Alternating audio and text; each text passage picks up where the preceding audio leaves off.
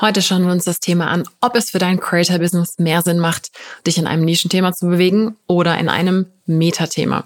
Und was der Unterschied ist, was beide Sachen überhaupt bedeuten und was ich persönlich immer wieder beobachte, das teile ich in dieser Folge mit dir. Los geht's.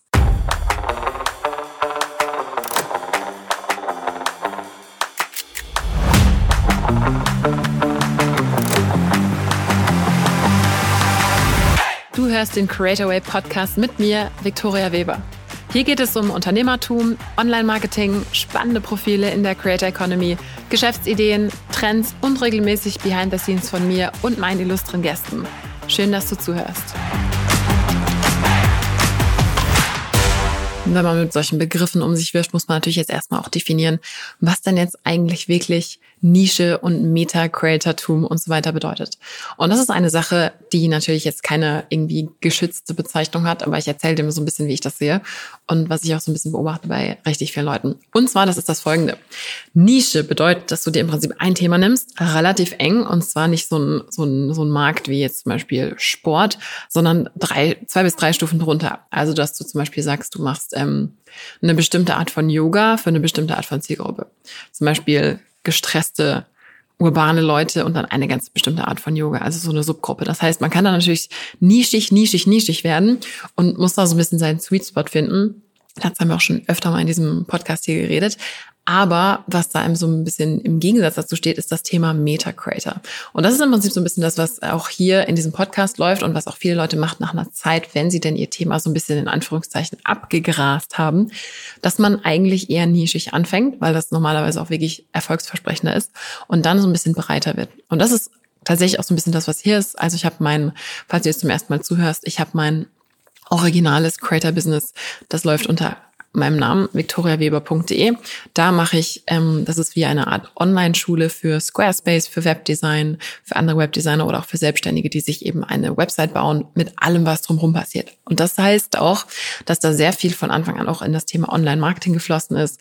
Das heißt, wie baut man das Ding strategisch auf? Ich habe in dem Bereich Online-Kurse, also was. Und das ist eben eine Sache, bei der man sehr, sehr viel über das Thema lernt, wofür man dann auch wirklich steht.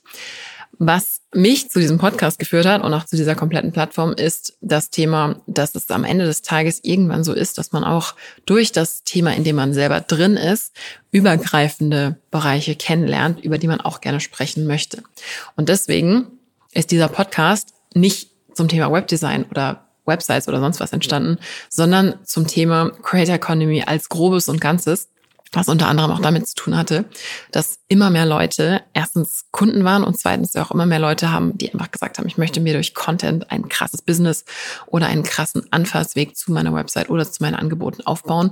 Und dieses ganze Content Gain ist natürlich eine Sache, wo du sehr, sehr kostengünstig im Prinzip fast nur mit deiner Zeit dir sowas aufbauen kannst, was mega, mega spannend ist. Und so kam es zu Creatorway. Und wenn du die lange Version der Story möchtest, geh ganz, ganz an den Anfang zurück zu Folge 1 in diesem Podcast, also Episode 1. Da kannst du dir meine Background Story, meine Hintergrundgeschichte auf Deutsch äh, nochmal in Ruhe anhören und das dann auch wirklich, ähm, wenn das dich interessiert, mal so nachverfolgen, wie es denn eigentlich zu dieser ganzen Sache gekommen ist. Okay, auf jeden Fall war es dann jetzt die Sache mit Meta und Nische. Nische bedeutet im Prinzip normalerweise, dass du viel schneller anfangen kannst, wenn du erst am Start bist. Und deswegen hier auch schon mal direkt vorab die Antwort, wenn du dich jetzt entscheiden musst, soll ich Meta oder Nische machen. Ich halte nach wie vor Nische für den aller, allerbesten Bereich und es werden einem, glaube ich, auch die allermeisten Positionierungsstrategen sagen, dass es heutzutage, wenn du online arbeitest, viel, viel, viel, viel, viel einfacher ist, in einer Nische aufzufallen, weil du dann auch wirklich die Chance hast, überall in diesem Bereich aufzutauchen.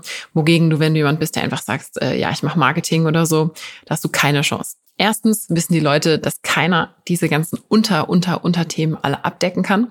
Das heißt, man kann nicht wirklich tief gehen in den einzelnen Bereichen. Und in der Nische ist es einfach viel einfacher, die Leute dann auch wirklich konkreter anzusprechen.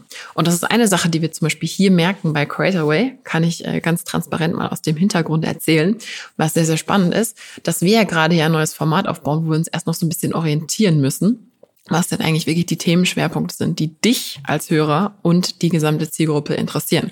Denn dadurch, dass wir sehr viele verschiedene Bereiche abdecken, gibt es natürlich bestimmte Sachen, die für manche Leute nicht so relevant sind, andere doch. Das heißt, das ist eher ein Medien-Business-Modell, wo wir ein bisschen breiter aufgestellt sind. Und da merkt man schon direkt so, wow, okay, das hat eine ganz andere Art von Anspruch, denn das ist nicht mehr so einfach. Wir haben nicht mehr nur eine Art von Leuten, die wir ansprechen, wogegen ich bei meinem Creator-Business ganz genau weiß, wer die Leute sind, was die beschäftigt und so weiter. Und deswegen halte ich das wirklich für eine fortgeschrittene Sache und auch vielleicht für eine gar nicht so smarte Sache. Das heißt, es kann auch sein, dass man selbst im Meta-Bereich eigentlich argumentieren müsste oder sollte, dass man da auch in diesem Meta-Bereich wieder so ein bisschen eine Subnische dann doch wird. Und das machen im Prinzip auch fast alle ähm, Medien. Und das ist auch wirklich was, was ich in der globalen, also wenn wir jetzt auch mal so den Offline-Zeitschriftenmarkt angucken, oder jetzt nicht nur offline, sondern auch online, also wirklich so Publikationen, die gut laufen, da ist schon eine starke Tendenz dazu, dass sich das Ding spaltet in die wenigen großen Publikumstitel sozusagen.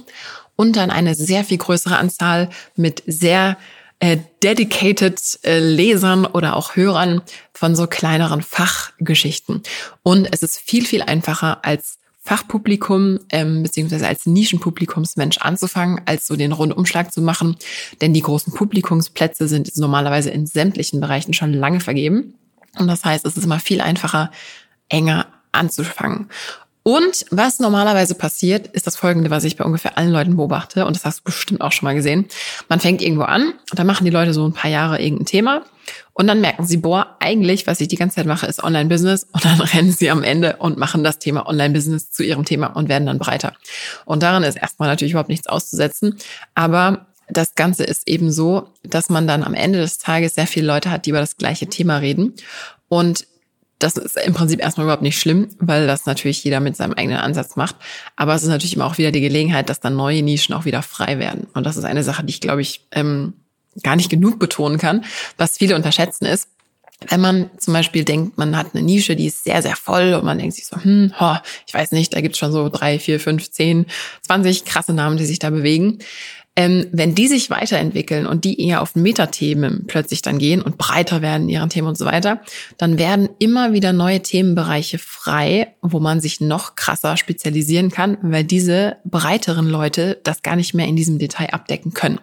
Und das bedeutet, dass eigentlich eine, ein Bereich, der wächst, für dich eine unglaubliche Chance ist, im Prinzip fast egal, wie viele Leute sich da bewegen, weil je nischiger du auch bist und je mehr du auf so kleine Fach Unterthemen und so weiter eingehen kannst.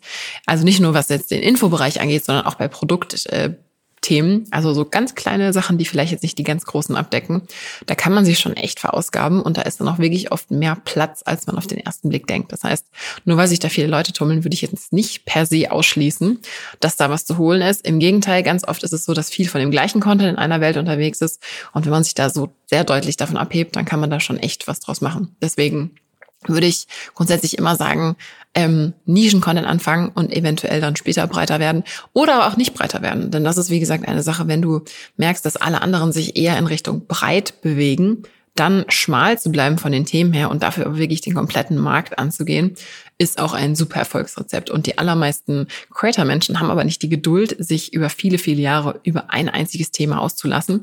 Und wenn du das aber durchhalten kannst und wirklich für ein Thema konsequent stehst, ist das in meiner Welt ein riesengroßer Wettbewerbsvorteil, weil ganz viele Leute einfach sich sehr oft umpositionieren, bereit werden, in ihren Themen hin und her switchen. Und wenn du jemand bist, der wirklich für ein Thema steht und das auch konsequent durchhält über viele, viele, viele Jahre, dann glaube ich, ist das an sich schon mal ein Markt- und Wettbewerbsvorteil, weil dann Leute auch Jahre später einen weiterempfehlen können.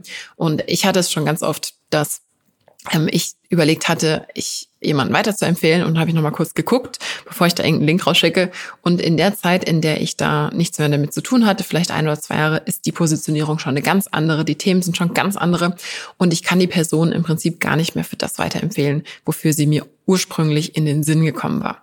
Und wie gesagt, es ist gar kein Problem. Wenn man sich weiterentwickeln möchte oder seine Themen ändern möchte, kann man das machen. Aber ich sage nur, wenn du es nicht machst, hat das eben auch einen Wettbewerbsvorteil. Und das führt mich auch schon zum letzten Punkt, nämlich überleg dir gut, in welchem Bereich du dich festsetzen möchtest, quasi mit deiner Nische, weil das ist normalerweise nur effektiv, wenn du da auch Jahre bleibst und nicht Monate, sondern Jahre. Und klar, jeder entwickelt sich ein bisschen weiter, aber wenn du für ein Thema bekannt wirst, ist es eigentlich relativ blöd, das alles wieder zusammenzustampfen. Und da gibt's alle möglichen Wege. Da werde ich, glaube ich, noch mal ein paar extra Folgen in Zukunft machen, weil das so ein Thema ist, wo ich jetzt auch schon mit einigen der Gäste in diesem Podcast so hinter den Kulissen geredet habe, dass da viele ähm, Leute kennen, die einfach nach ein paar Jahren sich langweilen, dann alles zusammenbrennen und dann weitergehen. Und da sind wir dann natürlich ganz schnell auch im Bereich von den Folgen, die wir auch in den letzten Wochen hatten. Wie kann man denn ein Business so aufstellen, dass es auch ohne einen selbst funktioniert? Das heißt, wenn du zum Beispiel jemand bist, der merkt, so, boah, nach drei Jahren habe ich ein Thema eigentlich bin ich echt satt und habe keinen Bock mehr. Wie kannst du das dann von Anfang an aufstellen, dass du es eventuell auch verkaufen oder weitergeben kannst, statt alle drei Jahre bei Null anzufangen? Denn es ist ja viel schlauer, so ein Ding entweder zu verkaufen oder jemand anderen da sozusagen als Manager reinzuholen, als jedes Mal wieder ü, ü, ü, ü, Vollgas, Bremsung, dann wieder nicht und weiterzugehen. Und das ist ein Ansatz, den ähm, ich thematisch mega spannend finde und weswegen ich auch auf jeden Fall in diesem Podcast demnächst noch einiges in diesem Bereich geplant habe. Denn dieses Thema gelangweilt sein in seiner eigenen Nische, gelangweilt sein von dem Content, der ja immer derselbe quasi sein muss, damit die ganzen Algorithmen sich freuen und dass man in der richtigen Sparte bleibt. Das ist in der Realität für viele so ein Thema, wo man sich denkt, so, boah, ich bin eigentlich kreativer Mensch, ich habe eigentlich noch fünf andere Gegenden, wo ich mich austoben wollen würde. Was gibt's da für Varianten, sich auszutoben thematisch und was kann man da machen? Halte ich persönlich für ein unglaublich unterschätztes Thema, wo ich auch persönlich noch nicht so viele Leute hab drüber reden hören. Ich glaube, wenn ich ganz genau bin, habe ich noch keinen darüber reden hören. Aber ich merke in den Gesprächen, dass das wirklich ein ähm, Bereich ist, wo die Leute Fragen haben und wo man sich auch denkt, so, boah, bin ich echt der Einzige, der hier dieses Problem hat. Deswegen kann ich jetzt schon mal hier die Ankündigung machen. Das wird kommen. Und bis dahin kann ich nur empfehlen, wenn du jetzt jemand bist, der hier neu zuhört, ähm, mit Nische zu starten. Ich halte Meta für deutlich schwieriger. Vielleicht gibt es jemanden, der mir das Gegenteil sagt, dann lade ich dich gerne ein, äh, unter dem äh, Kontaktbutton, wenn du auf die creatorway.de Seite gehst, uns zu schreiben. Wenn, da höre ich mir natürlich sehr, sehr gerne auch das Gegenteil an. Aber ich habe bis jetzt noch keinen Fall entdeckt, wo jemand in einem, sagen wir mal, relativ vollen Markt direkt auf, auf breite Themen gehen kann und Erfolg hat. Aber ich lasse mich sehr, sehr, sehr, sehr gerne vom Gegenteil überzeugen. Und ich gehe auch natürlich hauptsächlich auf das Thema B2B ein, aber das gleiche gilt im Prinzip abgewandelt auch für B2C-Themen. Also wenn du direkte Endkunden ansprichst, selbst da ist es im Normalfall Fall einfacher, wenn du einen TikTok-Kanal zu Thema X sehr, sehr, sehr eng mit sehr, sehr ähnlichen Formaten aufbaust, als wenn du sowas ganz Breites, Medienmäßiges machst. Und ähm, da gibt es einige Gründe dafür, aber vor allem auch dieses, dass die Kunden das eben oder die Leser oder Zuschauer oder Follower das auch wiedererkennen müssen, ist einfach super, super wichtig. Und wie gesagt, ich hatte es schon ein paar Mal, dass ich eigentlich Leute weiterempfehlen wollte und dann waren die überhaupt nicht mehr in dem Bereich, wo ich sie eigentlich weiterempfehlen wollte. Und dieses Momentum, das verliert man eben, wenn man zu oft hin und her switcht. Deswegen Ganz, ganz wichtig, überleg dir ganz gut, wie du es machst und wie schnell du breiter werden möchtest, denn da kann dir eventuell einiges durch die Lappen gehen.